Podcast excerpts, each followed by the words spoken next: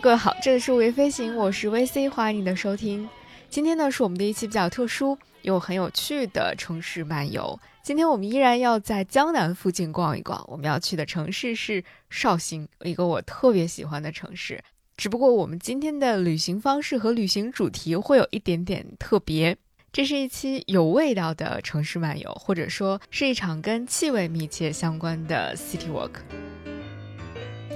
而且很巧合的是，最近小红书在他们的平台上也发起了一个活动，叫做“气味飞行计划”，跟我们这个五月飞行实在是太契合了。这个活动呢，有一个小小的类似于 slogan 一样的东西，它是这样写的，我觉得写的非常好。他说：“曾经忘记的和未曾去过的香味，都会替我抵达。”所以他们在从上一个月四月二十一号一直到五月三十一号，就是这个月的月底，就在小红书平台上发起了气味飞行计划。那现在你到小红书上去搜索“气味飞行计划”，就可以获取一场沉浸式的气味飞行之旅。那我们本期节目呢，其实也是这个气味飞行计划的一部分。我们将用声音和嗅觉一起去绍兴逛一逛。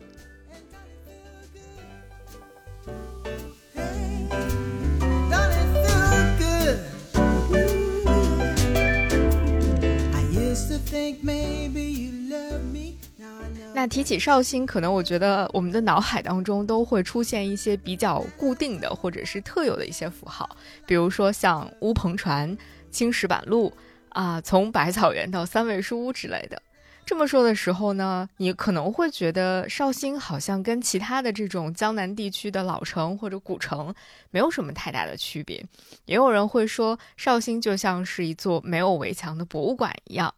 那对我来说呢，以上的这些描述当然都非常正确，全部正确。但是它好像有一点过于书面化，或者说过于冷静、过于客观的形容了。绍兴对我来说，它是一座更鲜活、更温暖，而且更感性的那么一个城市的存在吧。而且我觉得最重要的就是，绍兴对我来说是一个有着特别与众不同的味道的城市。是什么味道呢？这个味道其实不仅仅是那种比喻意义上的味道，什么书香气啊、历史气息之类的。当然，它有这些味道，但对我来说，它有一种更为具体的、具象化的味道，那就是酒酿味儿，或者说酒香的味道。那在今天的节目当中，我们就一起带着鼻子、带着嘴巴，也带着我们的耳朵。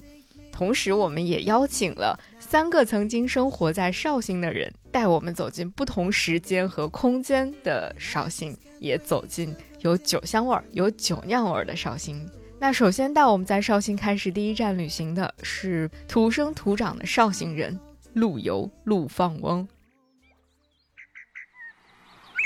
陆游就是山阴本地人，山阴就是今天的绍兴。那关于陆游，你可能会想起很多他的作品，而跟绍兴密切相关的，你一定会想起那几句词：“红酥手，黄藤酒，满城春色宫墙柳。”与这句诗密切相关的一个地点，自然就是沈园。所以，当整个绍兴老城刚刚开始睁开他的双眼的时候，晨光微曦的时候，我们就先去沈园逛一逛吧。其实，绍兴老城的清晨，你可以感受到它完全没有那种。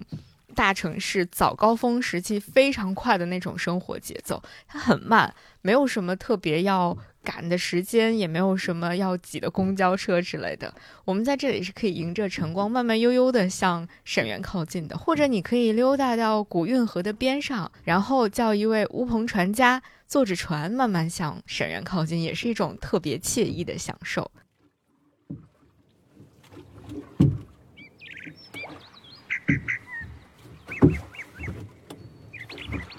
那在向沈园靠近的路上，我的脑海当中就不停的在回放那首《红酥手，黄藤酒，满城春色宫墙柳》，我觉得实在是写的太好了。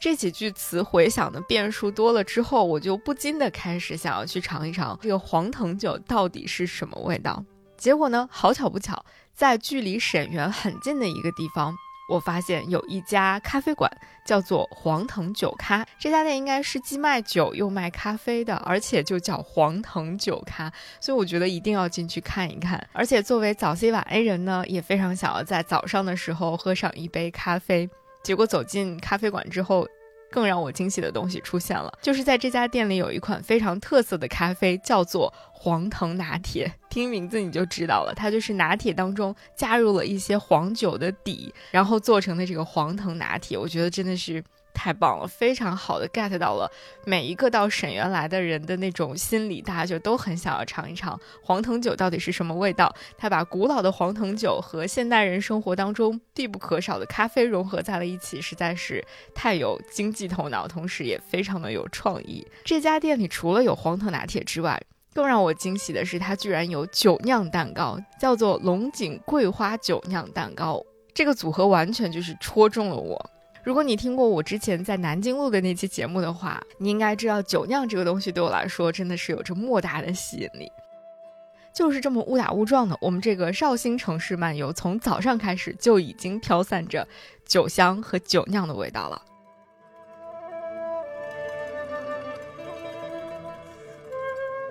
享受完了早咖啡之后，我们终于要去沈氏园林里面去看一看了。沈氏园林距离今天大概已经有八百多年的历史了，而且它据说这是绍兴唯一保存至今的宋式园林。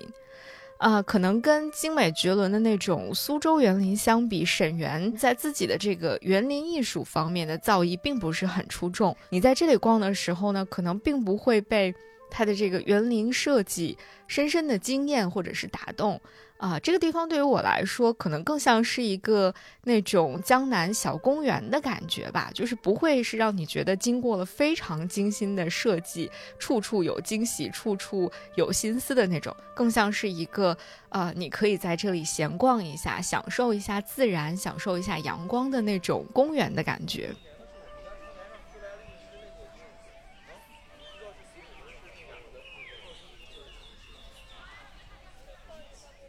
但是我想，大多数人来到沈园的一个最重要的原因，不是为了来看它的园林艺术的，而是因为那个发生在沈园的故事和我们刚才一直在提的那首著名的《钗头凤·红酥手》。那今天当我们来到沈园的时候，你很快就能够找到那面刻有《钗头凤》这首词的照壁。它依然非常安静地存在在这个园林当中，几乎每一个人来到沈园之后，都会在这个照壁前再把这首词一字一句地念出来，然后在念的过程当中，可能又会生发出更多的遐想和感叹。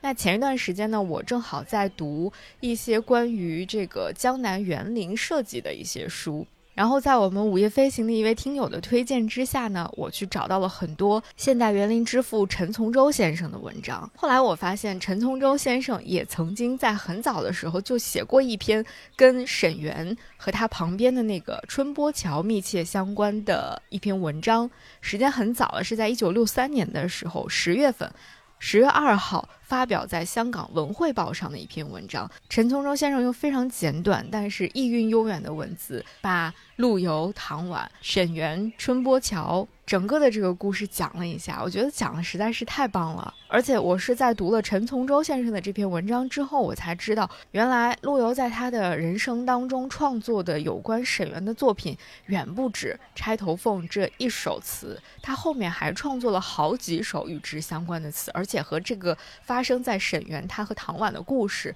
都有着非常密切的关系。那不妨在这里，你可以一边看一看。这个沈园当中的这个照壁，读一读这首词，或者你可以在沈园里面随处的走一走、逛一逛，边走边逛，边听一听陈从周先生是怎么来讲述这样的一段故事的。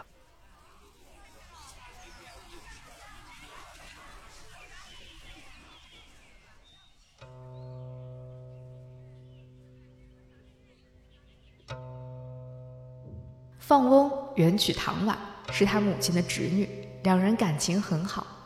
后来因为他母亲不喜欢这位媳妇，放翁又不忍出其妻，将她居住到另一地方，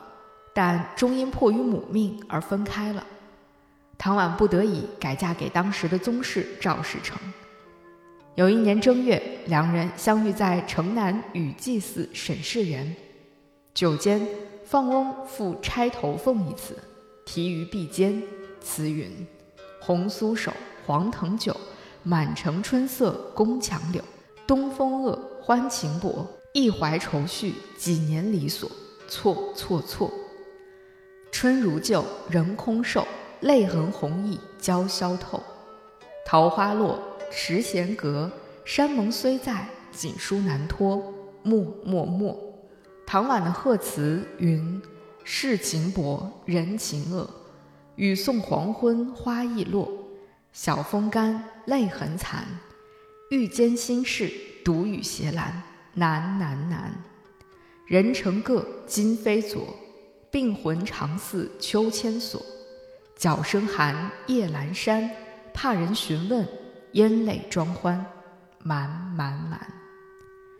这是绍兴二十五年，公元一一五五年，放翁三十一岁。不久，唐婉死，这对放翁当然是一个刺激。这刺激与隐痛，可说一直延续到他将死。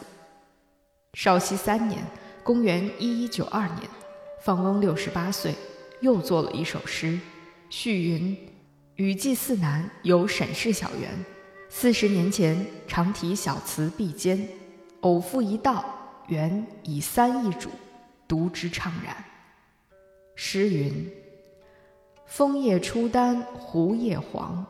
河阳愁鬓妾心霜。临亭感旧空回首，泉路凭谁说断肠？坏壁醉题沉默默，断云幽梦事茫茫。年来妄念消除尽，回向长堪一炷香。放翁晚年是住在城外建湖畔的山上，每次入城必登寺眺望沈园一番，因此又赋了二首诗，说：“梦断香消四十年，沈园柳老不吹眠。此身行作稽山土，游钓遗踪亦悬然。”城上斜阳画角哀，沈园非复旧池台。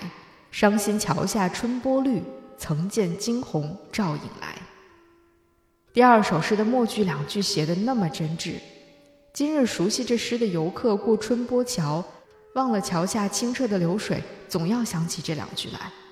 此时的放翁已七十五岁了。到开禧元年，公元一二零五年。放翁八十岁那年，又作了《岁暮梦游沈氏园》的两首词：“路尽城南已怕行，沈家园里更伤情。香川客秀梅花在，绿栈四桥春水生。城南小陌又逢春，只见梅花不见人。玉骨九成全下土，墨痕有所碧奸臣。”已是垂老的情怀，尚是难忘这段旧事。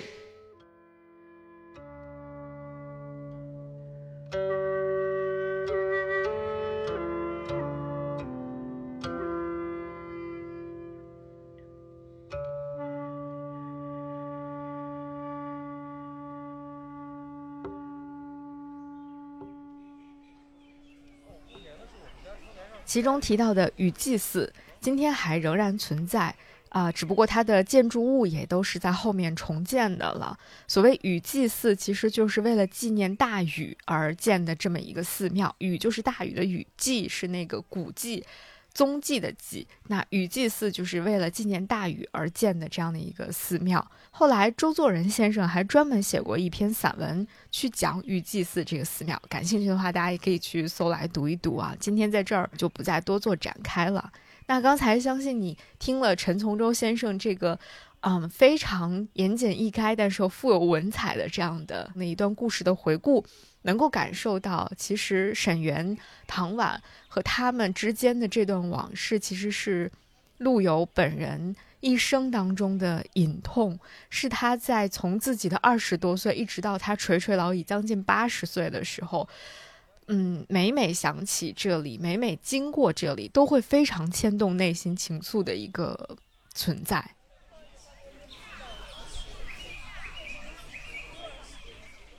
早晨的沈园其实特别的安静，无论是你要去呃这个园子当中，比如说像半壁亭、双桂堂这样的景观当中去逛一逛，还是说你就在这个诗词照壁前面陷入无限的遐想和这个无边的思绪，都不太会有人来打扰你。而且整个的沈园面积其实也并不大。嗯，我觉得甚至不需要什么指示牌、什么地图之类的，你就按照自己的性子随便的这么走一走、逛一逛就已经很好了。呼吸一下这个新鲜的空气，感受一下这个整个绍兴早上湿漉漉的那个空气里的感觉，真的非常好。我在逛这个园子的时候呢，也特别的幸运，恰好碰到有一个小的班组在园子里面排练越剧。我也不知道他们是来自什么剧团，是专业的演出团体，还是一些越剧爱好者。我也没有太多问，只是看到他们在那边排戏。我索性就坐在廊下，然后听了他们演出了一段。虽然我完全不知道他们在唱什么，语言上。就是完全不理解，但是呢，我觉得这完全不妨碍我去欣赏越剧本身的那个抑扬顿挫的那样的一种美，啊，而且也可能是整个有这个沈园的氛围的加成吧。这种沈园当中的古典气质以及这个周边的建筑营造的这种氛围感，会让我觉得这段越剧表演，即便是在彩排也格外的精彩。这个氛围感一下子就在一大早被拉满了。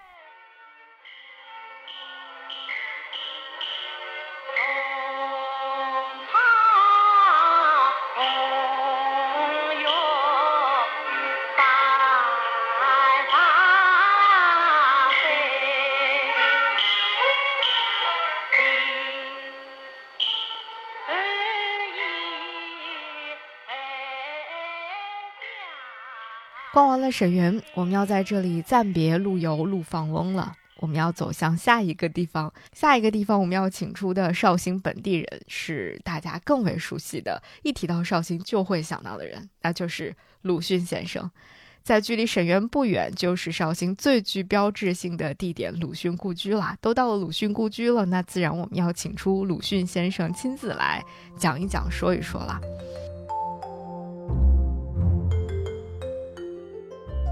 我觉得对于大部分中国人来说，提到鲁迅，提到绍兴，我们的脑海当中就会自动联想出我们的这个小学语文课本上的一篇最为著名的课文，叫做《从百草园到三味书屋》。那来到了鲁迅故里之后，很快我们就会发现，从百草园到三味书屋，从纸面上的文字变成在现实当中存在的这么一次小小的探索。我们将会在鲁迅故里去做一次趣味盎然的探索，发现去看一看从百草园到三味书屋到底意味着什么，到底长什么样子。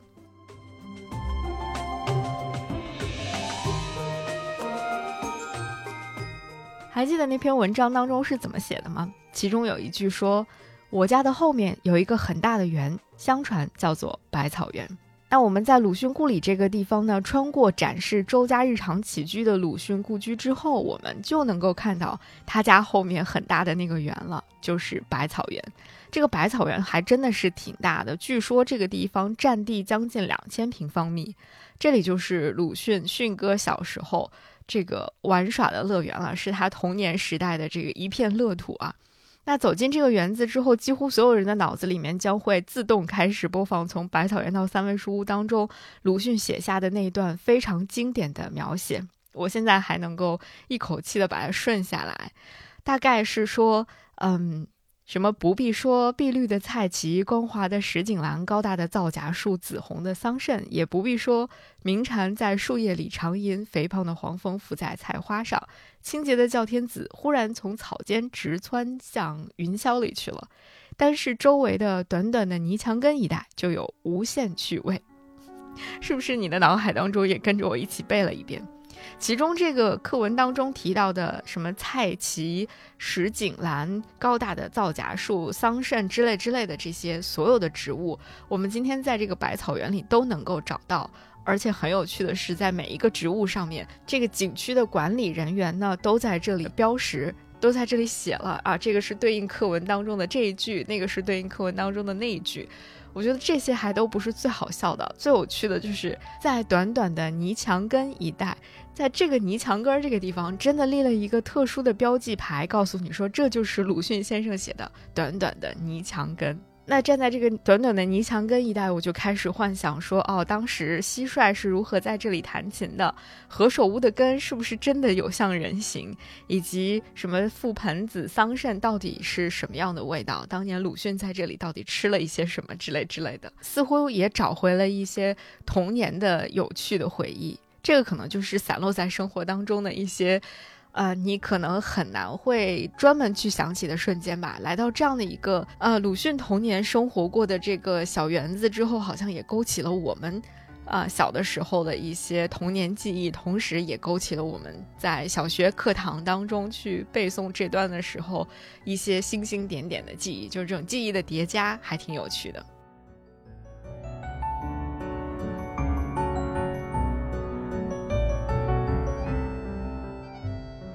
那从这个百草园逛完之后，背完课文之后，我们就继续向前，很快就会走到三味书屋的门口了。那三味书屋，大家想要关注的那些点就更明确了，比如说三味书屋的那个牌匾是挂在了什么地方，啊，以及在这个牌匾下面挂了一幅松露图，旁边摆的就是寿静吾先生的一个画像。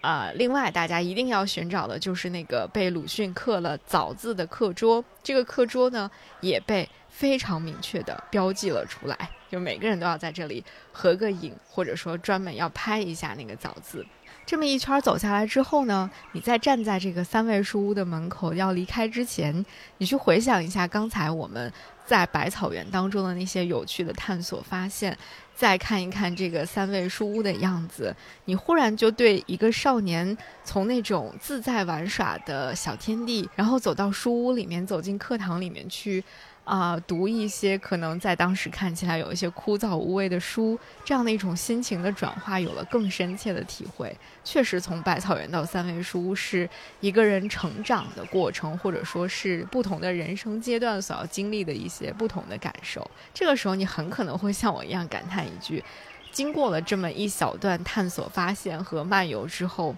从百草园到三味书，再也不仅仅是我们。小学课本上的一篇文章了，也不仅仅是我们脑海当中的一些肌肉记忆了，它变成了一种更可知可感的一些东西。不过，我们比少年鲁迅幸运的一点就是，我们不必在三味书屋当中好好读书了，我们马上就可以到不远处鲁迅小说当中时常出现的那个明星餐馆——咸亨酒店去喝上一杯了啊，应该说是喝上一碗，因为。黄酒基本上我们都是要论碗来喝的。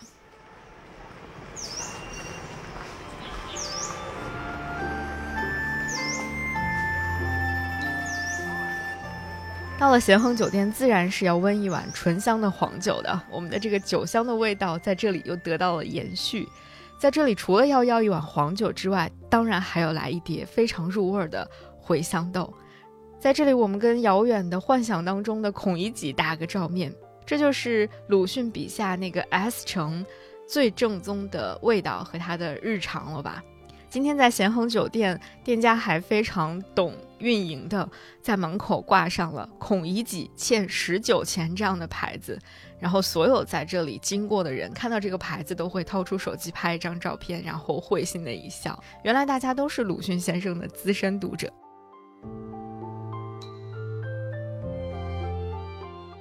在这里呢，我还是要夸一夸绍兴的黄酒的。虽然我不是特别懂这个黄酒的品质差别要如何来鉴赏，但是我觉得我在绍兴喝的这几碗黄酒都还是挺好喝的。尤其是温过之后的黄酒，有一种嗯非常温润的那种治愈的感觉。就它不会像白酒那么的刺激，也不会像啤酒那么的嗯。表达过于直白，他的那种感觉真的是温润而意韵悠远的感觉，就是回味无穷吧。我觉得，嗯，到绍兴一定要时不时的坐在一家店里面，啊，喝一喝黄酒。特别是我们当天在这个附近逛的时候，还赶上下了一阵小雨，天气真的有点凉。在这种环境之下，你坐在这个屋檐下面，喝一碗温热的黄酒，看着窗外的这个雨景，又是另外一番滋味了。我觉得，在绍兴时不时的能喝上一碗黄酒，我觉得是漫游绍兴这个城市最大的一个 bonus。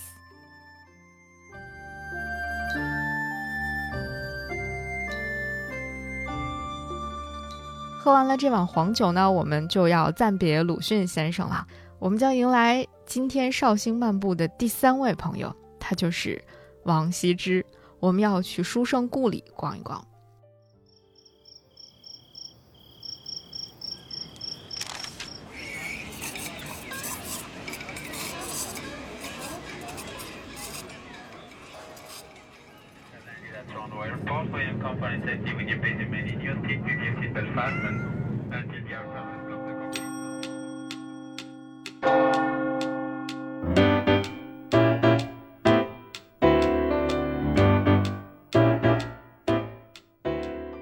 午夜飞行是一档关注旅行、城市文化的播客节目，尝试用声音讲述有趣的城市故事，换一个角度，换一种方式，听见世界，自由飞行。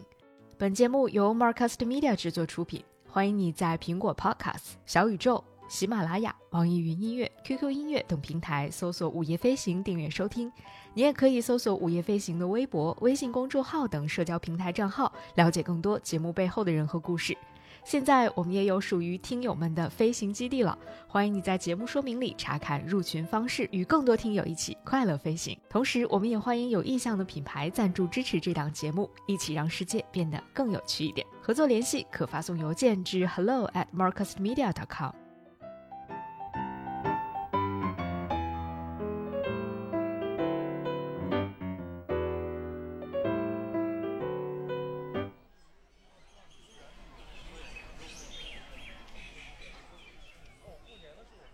其实书圣故里原本是不在我的绍兴城市漫游计划里面的，我们完全是后来随机坐上了路边一位大叔的人力车之后被安利到了，然后大叔说这个地方真的很值得一看，所以我们就索性啊，那就跟着大叔的指引到书圣故里去看一看吧。呃，因为我觉得这个名字乍一听起来真的像那种有一点骗游客的地方，但是呢，当我们真的。来到这个街区，走进去开始逛的时候，我才发现这个地方可真的是太值得一逛了。甚至如果让我选出在绍兴最值得一逛的地方，啊，我可能甚至会首推书生故里吧。其实你单听“书圣故里”这个名字，会以为是不是就是这里有一个什么王羲之的老宅，然后进去随便参观一下就没有什么了。但其实书圣故里并不是一栋简单的建筑，或者说一个简单的历史古建筑，而是一整片历史街区。我觉得这个是非常超出我预料的。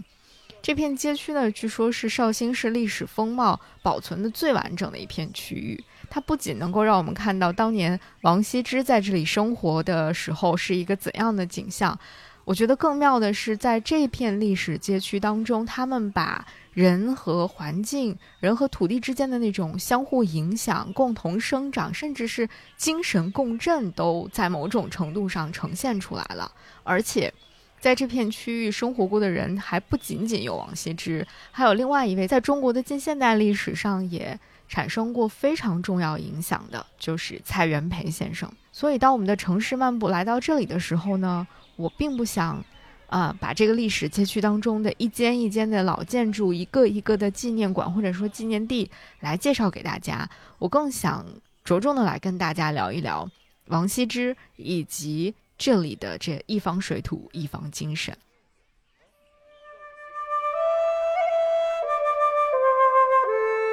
其实跟前两位绍兴人陆游和鲁迅不一样的是，王羲之本人并不是一个土生土长的绍兴人。王羲之原本是这个琅琊临沂人，也就是今天的山东临沂人。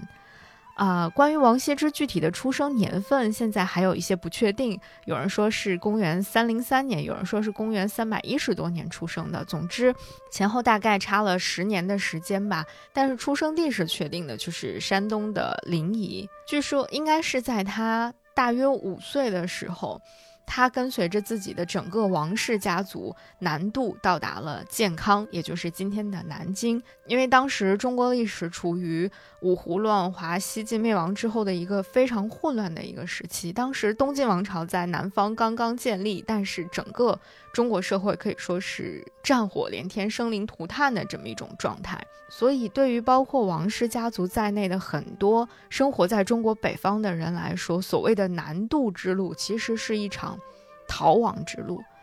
那这样的一种时局和当时的这种历史背景，其实深刻的影响了王羲之他的整个人生以及他后来的一些创作。嗯，在这里要特别提的一点就是，王羲之他所属的琅琊王氏家族，在当时真的是一个名门望族啊。关于当时他们的这个王氏家族有多么的厉害。有一句唐诗可以很好的诠释，就是唐代诗人刘禹锡有一句诗，大家也应该都很熟悉了。那句诗是说：“旧时王谢堂前燕，飞入寻常百姓家。”其中的这个王谢，其实代指的就是琅琊的王氏和陈郡的谢氏，就是姓王的王家和姓谢的谢家。那王羲之作为王氏家族的一员，他一方面受惠于自己的这样的一个家族的背景，但同时，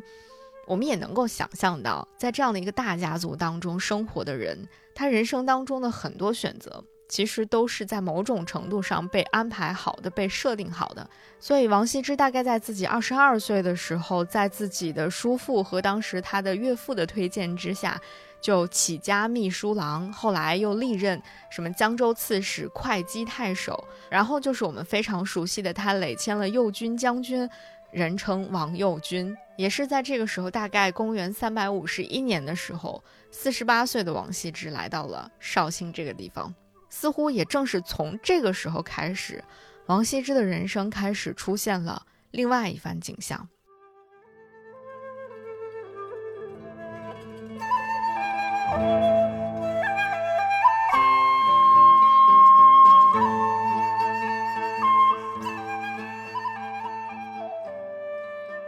公元三百五十三年，这一年是永和九年。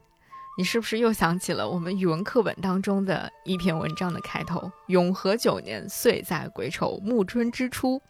王羲之在这里组织了一次兰亭雅集。这一年，王羲之大约五十岁了。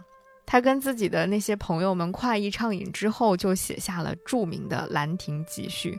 而他的这篇书法作品也被称为天下第一行书。其实，在很小的时候学这篇文章，包括去看王羲之的这篇天下第一行书的字帖的时候，在不了解王羲之的人生境遇和当时的这个大的历史背景的状况之下，我觉得《兰亭集序》只是一篇非常美的古文。啊，他的书法作品是一幅绝世的书法作品。我只是能够普通的、简单的去欣赏它，但是我并不能够真的理解它，也不会觉得说它跟我的这个内心深处有什么更深刻的链接。但是这次，当我走到了书圣故里这片历史街区，当我身处在会稽山下的绍兴老街上，吹着这里那种湿润的风的时候，我突然产生了一些很奇妙的想象。我在想，当年的王右军，当年的王羲之，是不是也是这样，站在这里，被这里的风、这里的水、这里的酒，深深的滋养，甚至在某种程度上治愈了一些呢？夫人之相与，抚养一世，或取出怀抱，勿言一室之内；或因寄所托，放浪形骸之外，虽屈舍万殊。境造不同，当其心于所欲，暂得于己，快然自足，不知老之将至。及其所知既倦，情随事迁，感慨喜之矣。向之所欣，俯仰之间，以为成绩，犹不能不以之心怀。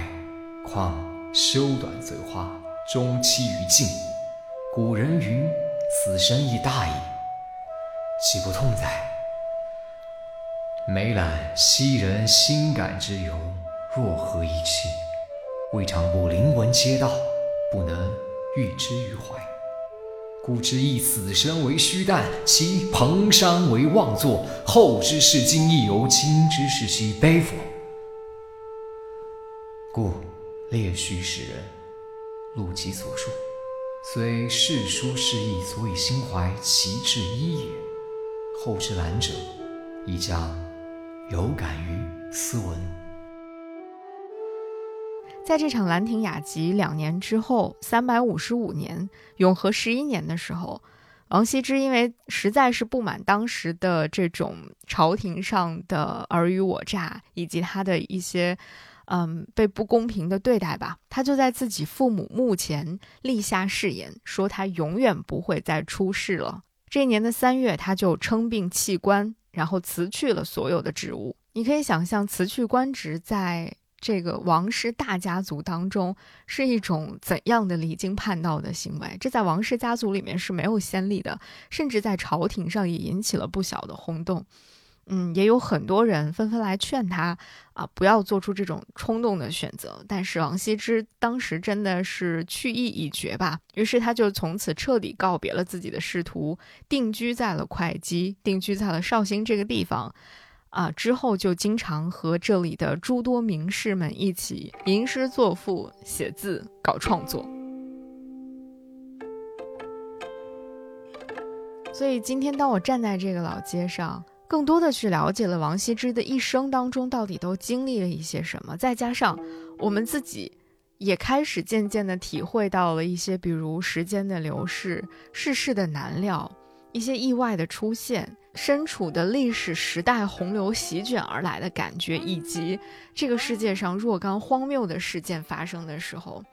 你似乎能够更多的理解很多王羲之写下的字也好，写下的字帖也好，到底是在说什么，或者说他到底想要传递一些什么。所以，当我再去读《兰亭集序》当中的那几句。向之所欣，俯仰之间，以为陈迹，犹不能不以之心怀。况修短随化，终期于尽的时候，我真的突然有一种被击中的感觉。王羲之写下《兰亭集序》，写下这一段话的那一年，大约就是五十岁吧。在他五岁左右的时候，因为战乱离乡南渡，作为名门望族的后代，在一个非常孱弱的朝廷当中沉浮了半生之后。五十岁的王羲之终于在会稽山这个地方感受到了逍遥和快乐，但是他也同样知道，他的生命可能将近终点了。他在这样的状况之下，在风中，在酒中感慨说：“死生亦大矣，岂不痛哉？”但同时，他也写：“虽世书事意，所以心怀其志一也。后之览者，亦将有感于斯文。”他在最后写下这样的一段话，说：“虽然可能，嗯，这个世界的变化会让很多事情都发生变化，但是很多时候人们感到高兴、感到快乐的原因可能都是一样的。那我相信，在很多年之后，我的后继者们、后世读到这篇文章的人，很可能也会感受到。”我在这篇文章所传达出来的一些东西吧。那我们作为王羲之这篇文章当中所提到的后之览者，你能够感受到那种逍遥快乐，因为此时我们站在会稽山下，也感受到了一个虽然可能和他不一样的那种快乐吧，但我们真实的也感受到了一些自由自在和快乐的感觉。但同时，我们也知道，嗯，可能快乐的时候总是很短暂的。嗯，我们也会感慨说时光的流逝，甚至当我们回想说，哦，王羲之是一个距离我们有千年的人物了，那今天他所留给我们的东西，留给我们的思考，留给我们的这些非常丰富的感受，既让我们觉得某种文脉的延续，某种历史的伟大，同时也感慨时光的流逝。后来我还看了几篇对王羲之的这个书法作品的一些评价。我发现大家有一个共识，就是王羲之的书法在起初的时候并没有什么特别惊艳的地方。他的确写的不错，但没有到出神入化的地步。他的书法作品真正达到登峰造极的水平，就是在他的生命末年的时候，大概也就是他人生的最后十年。而他人生的最后十年，就是他离开了官场，在会稽山，在绍兴。居住的这最后的十年，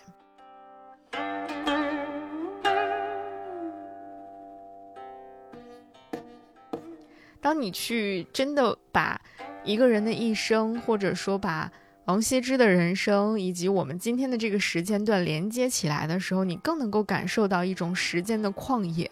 你会觉得，其实人就是时间大树上的皮肤，就像是历史长河中的蜉蝣一样。我们不可能真的战胜什么东西，但是我们在每一个自己生活的历史阶段都可以去做出自己的选择。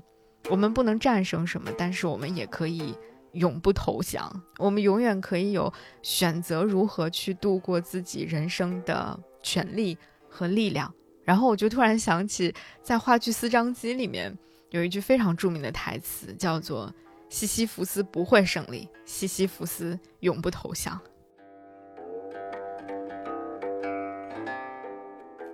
为了更多的了解王羲之和王羲之的一些书法作品，我特地还去找来了蒋勋老师讲的关于王羲之的这个系列的音频，就叫《王羲之四讲》。我特别认真的把这个音频听了两遍，我特别喜欢。其中有两个点非常打动我，一个是他讲到说，王羲之其实一直在做的一件事情是什么呢？就是他一直在探索。如何在乱世当中，在战乱当中，在一个荒谬的时代里，去寻找自己的真心和真性情？某种程度上来说，书法、写书法、书法创作，就是王羲之去重建自己内心秩序的一种方式和方法。这个是我在之前从来没有从这个角度去思考过的。另外一个就是蒋勋说到，王羲之的美和王羲之的伟大。其实不仅仅在于他的笔法上面，书法讲究的不仅仅是笔法，不仅仅是技巧，更在于他背后的那个精神。而我们在王羲之的作品当中，特别是他晚年的作品当中，能够感受到那种真实、那种真性情、那种自然的力量。最著名的《兰亭集序》，它的好就好在它的自然，好在我们能够从中感受到人和自然的无限融合，好在。王羲之在这个作品当中展现出了最真实的、最本性的那个自己，所以，呃，蒋勋有一个更可能更稍微过度一点的解读，或者说他自己的一个理解。他说，其实我们今天当然已经看不到王羲之的那个最原始的作品了，我们现在能够看到的都是唐以及之后的很多人的摹本。他说，如果王羲之知道的话。可能王羲之本人并不希望大家不停的去模仿他吧，他可能更希望的是每一个人都可以做自己。后来蒋勋老师进一步讲到说。嗯，如果我们想要去理解王羲之的精神实质，王羲之的一种创作的精神，可能你甚至不需要真的去他当年创作的那个兰亭那个地方，你只要去走进自己身边的自然，你真的去感受自然，在自然当中去感受它，也感受自己，那个其实就是王羲之书法作品的内核了。如果你能感受到这些东西。其实你根本不需要去兰亭，我觉得这样的理解和解读真的还是挺妙的。而且我站在这片书圣故里的街区里面，也真真正正的感受到了蒋勋老师后来说到的这一番意蕴悠长的话吧。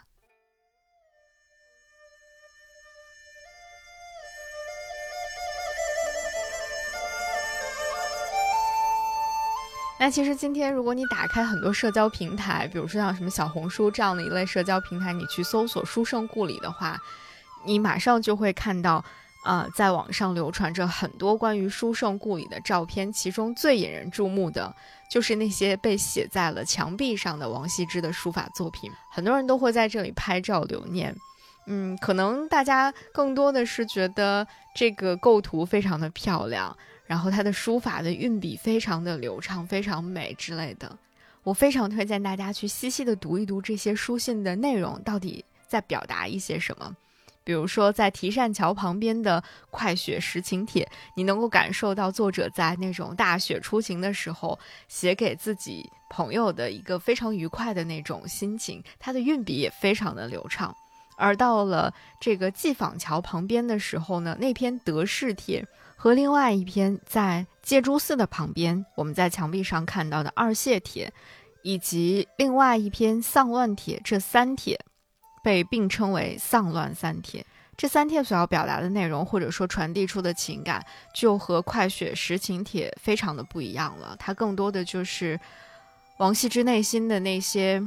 伤痛，或者说他内心的一些忧虑的情绪，在这两篇书信当中都得到了一些展现。在距离戒蛛寺不远的那个花柱奢书圣故里酒店旁边，我们能够看到一篇叫做《姨母帖》的作品。这篇书法作品是王羲之在得知自己姨母去世噩耗之后写的一封信，其中他用到的词句的精准，以及他在选择书法的书写笔法上的与众不同，让这篇帖子给我留下了非常深刻的印象。其中他提到自己因为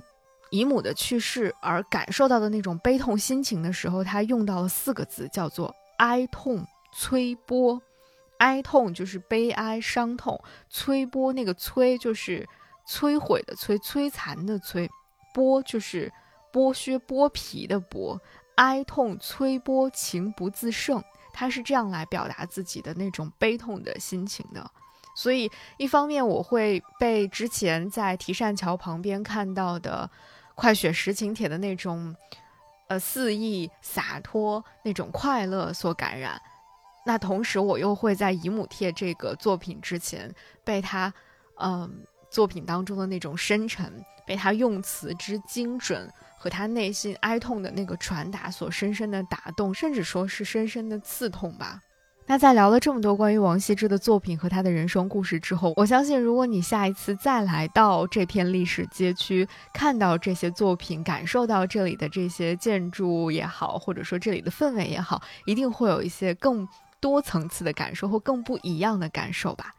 那在这里呢，还有一个点，我一定一定要跟大家来聊一聊，就是在笔架桥的二十六号，有一个你一定要去看一看的地方，或者说一定要去吃一吃、喝一喝的地方。这个地方叫做月酿工坊，在它的墙上醒目的写着“月酿行天下”几个大字，看到那个大字你就知道月酿工坊到了。其实月酿工坊，我也是后来才知道，它是绍兴本地的一个非常知名的品牌，或者说是一家老店了。那这里出品的就是啊绍兴老酒，或者说月酿其实就是指绍兴老酒，或者说绍兴黄酒。而月酿工坊就是一个非常在当地有年头的黄酒老店。这里现在除了卖黄酒之外，你还可以到店里面有一个。可以供你参观的那么一个这个小小的环节，你可以去完整的了解一整套的古法酿造这个黄酒的工艺是如何来进行的。你可以看到这个被称为黄酒之肉的糯米，以及被称为黄酒之血的这个鉴湖水，它们是如何经过这个浸泡、蒸饭。落缸发酵、压榨、煎酒等等各种各样的这个非常精密的工序之后，最后在酒曲的作用之下，发生一些非常神秘的、奇妙的化学反应，然后把这个糯米当中的淀粉变成糖，酵母菌把糖又转化成了酒精，最后酿出了闻名中外的这个绍兴黄酒的。或者说，我们前面一直都在享受最终的成品。我们在喝绍兴的黄酒，我们在喝绍兴黄酒调制的一些独特的呃特调咖啡。那在这里，我们就可以看到那些非常醇厚的黄酒是如何被制作出来的，而且甚至会有一种沉醉其中的感觉。当然，也有一种物理意义上的沉醉，就是你在这个。啊，整个的加工厂里面弥漫在酒坊里的那种酒糟的味道、酒曲的味道、醇香的黄酒的味道融合在一起，你会觉得实在是太香了。你甚至很想立马的来喝上一碗黄酒。不过在这里呢，我发现了比黄酒对我来说更有吸引力的东西，那就是那些非常随意的盛放在那个大的盆子里面的醪糟，或者说甜酒酿。我看到这个东西真的就是走不动了，马上必须要买上一碗，必须要迫不及待的吃上一口。而且就是在这种酿酒工坊里面吃醪糟，会有一种和你在街边店吃醪糟完全不一样的感觉。就你觉得这个地方的醪糟会更香甜、更纯正、更接近它最真实的味道的感觉。吃到之后就是一整个大满足。那已经不系统了，再有哪里开的？这开的？这开的了。啊，整天我也开去了。那可以啊。其实从这个地方，我们沿着比菲弄继续往前走，就可以来到蔡元培故居了。我也真的去了一下蔡元培故居，但是呢。我其实没有怎么特别认真的看蔡先生的故居，因为我一直在埋头吃那个酒酿，所以只是进去匆匆一瞥，然后就继续埋头吃我的酒酿了，实在是有一点不好意思，但也足以证明这个酒酿真的很好吃。如果你来的话，一定要吃上一碗。那逛到这里呢，其实我们今天跟着三个老绍兴人一起逛绍兴的这个城市漫游，就即将要进入尾声了。那接下来我的城市漫游就真的是漫无目的的在随便闲逛了，但也可以跟大家来稍稍分享一下我都闲逛了哪些地方。我去了绍兴老城西北有一个也很有名气的历史文化街区，叫仓桥直街。其实我第一次到绍兴来的时候，就很多年前第一次到绍兴来的时候，是在一个朋友的推荐下去的仓桥直街。当时我真的非常喜欢那个地方，它就是一种小桥流水人家的感觉。嗯，它的那个一条小河两边有很多古老的清末民初的一些民居，而且还都是那种绍兴特有的台门式的那种建筑。嗯，整个的街区就是一种淡淡的青灰色，给人一种非常古老、沉静但又不失底蕴的感觉。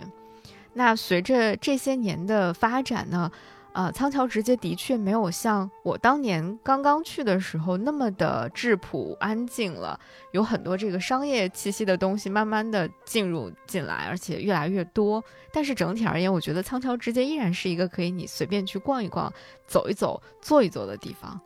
那另外一个我非常喜欢去随便逛逛、坐一坐的地方就是八字桥，而且在八字桥旁边有一个我也很喜欢的咖啡馆，叫呆着咖啡。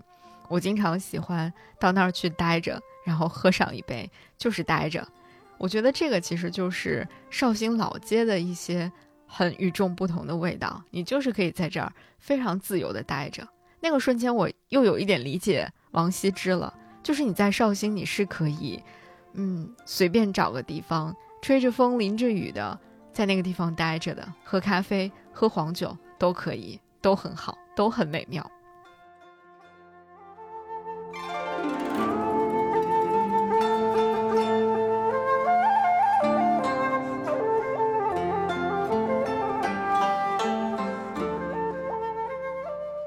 所以在绍兴这个地方进行一些城市漫游的时候，你是可以一直追寻着某些很独特的、很吸引你的味道的，比如说混合着黄酒味道的咖啡香，或者是纯正的绍兴老酒的香味儿，或者说是一盘茴香豆的香味儿，或者也可以是那种好吃到天边的甜酒酿的味道。如果说在其他城市我们是在过一种早 C 晚 A 的生活的话，那我觉得在绍兴。你可以一整天都在 A，一整天都沉浸在 A 的那个味道当中。但是这些，呃，酒酿的味道、黄酒的味道，并不会让你完全的醉倒，而是会让你在一种微醺的感觉当中，彻底的爱上这座古老又很有趣的城市。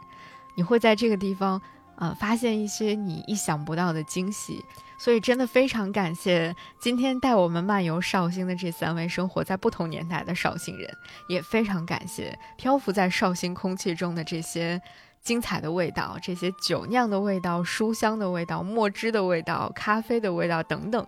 因为是这些味道，让我们更能和绍兴这座城市产生深刻的链接，也是这些味道带我们回到了南宋，回到了民国，回到了东晋，最终抵达的。我希望会是那个最独一无二的你自己，那个自我当中，然后获得某种在城市漫游当中和某些人、某些地方、某些精神的共鸣，以及一种难以言喻的快乐。我觉得这可能就是城市漫游最有趣、最让人上瘾的地方吧。这也正好契合了小红书最近发起的那个气味飞行计划活动所提到的，曾经忘记的和未曾去过的地方，气味都会替我们抵达。那这次我们的绍兴城市漫游，不仅是气味替我们抵达了，声音也替我们抵达了那个地方。那我其实也非常的好奇，在你的所有的旅行经历或者旅行回忆当中，有没有什么样的味道让你至今难忘？或者说有没有什么味道你一闻到，它就会把你一下子带回到某一次旅行、某一个城市、某一个世界的角落当中？如果有的话，非常欢迎你在评论区当中跟我们大家一起来分享一下，让我们跟随着你的描述，你最喜欢的那个气味，穿越到你最快乐的那个记忆角落当中去。那同时呢，我们也非常欢迎正在收听本期节目的你，去打开小红书 APP，然后发布带有“气味飞行计划”话题的内容笔记，用更多不同的形式来和我们分享你的气味飞行计划。而且现在发布带有这个“气味飞行计划 ”tag 的内容笔记呢，还有机会获得小红书美妆署提供的专属定制周边飞行礼包一份。在这个礼包当中，其实收藏了来自世界各个不同城市、不同地方的非常美好的一些味道。我打开这个礼包的过程，其实就有点像在跟着这个气味到世界各地去飞行的感觉，真的很妙。好了，这就是我们今天的这一期充满了黄酒或者酒酿味道的绍兴城市漫游。别忘了在评论区和小红书的 App 上一起来分享你的气味飞行计划。好了，就是这样，我们下期节目再见。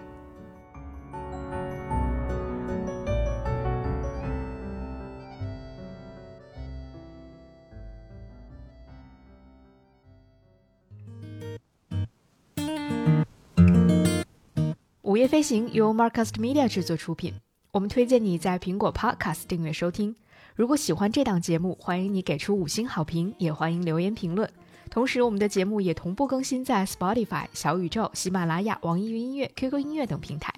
现在我们有属于听友们的飞行基地了，欢迎你在节目说明里查看入群方式，与更多听友们一起快乐飞行。同时，我们也欢迎有意向的品牌赞助支持这档节目，一起让世界变得更有趣一点。合作联系可发送邮件至 hello at marcusmedia.com。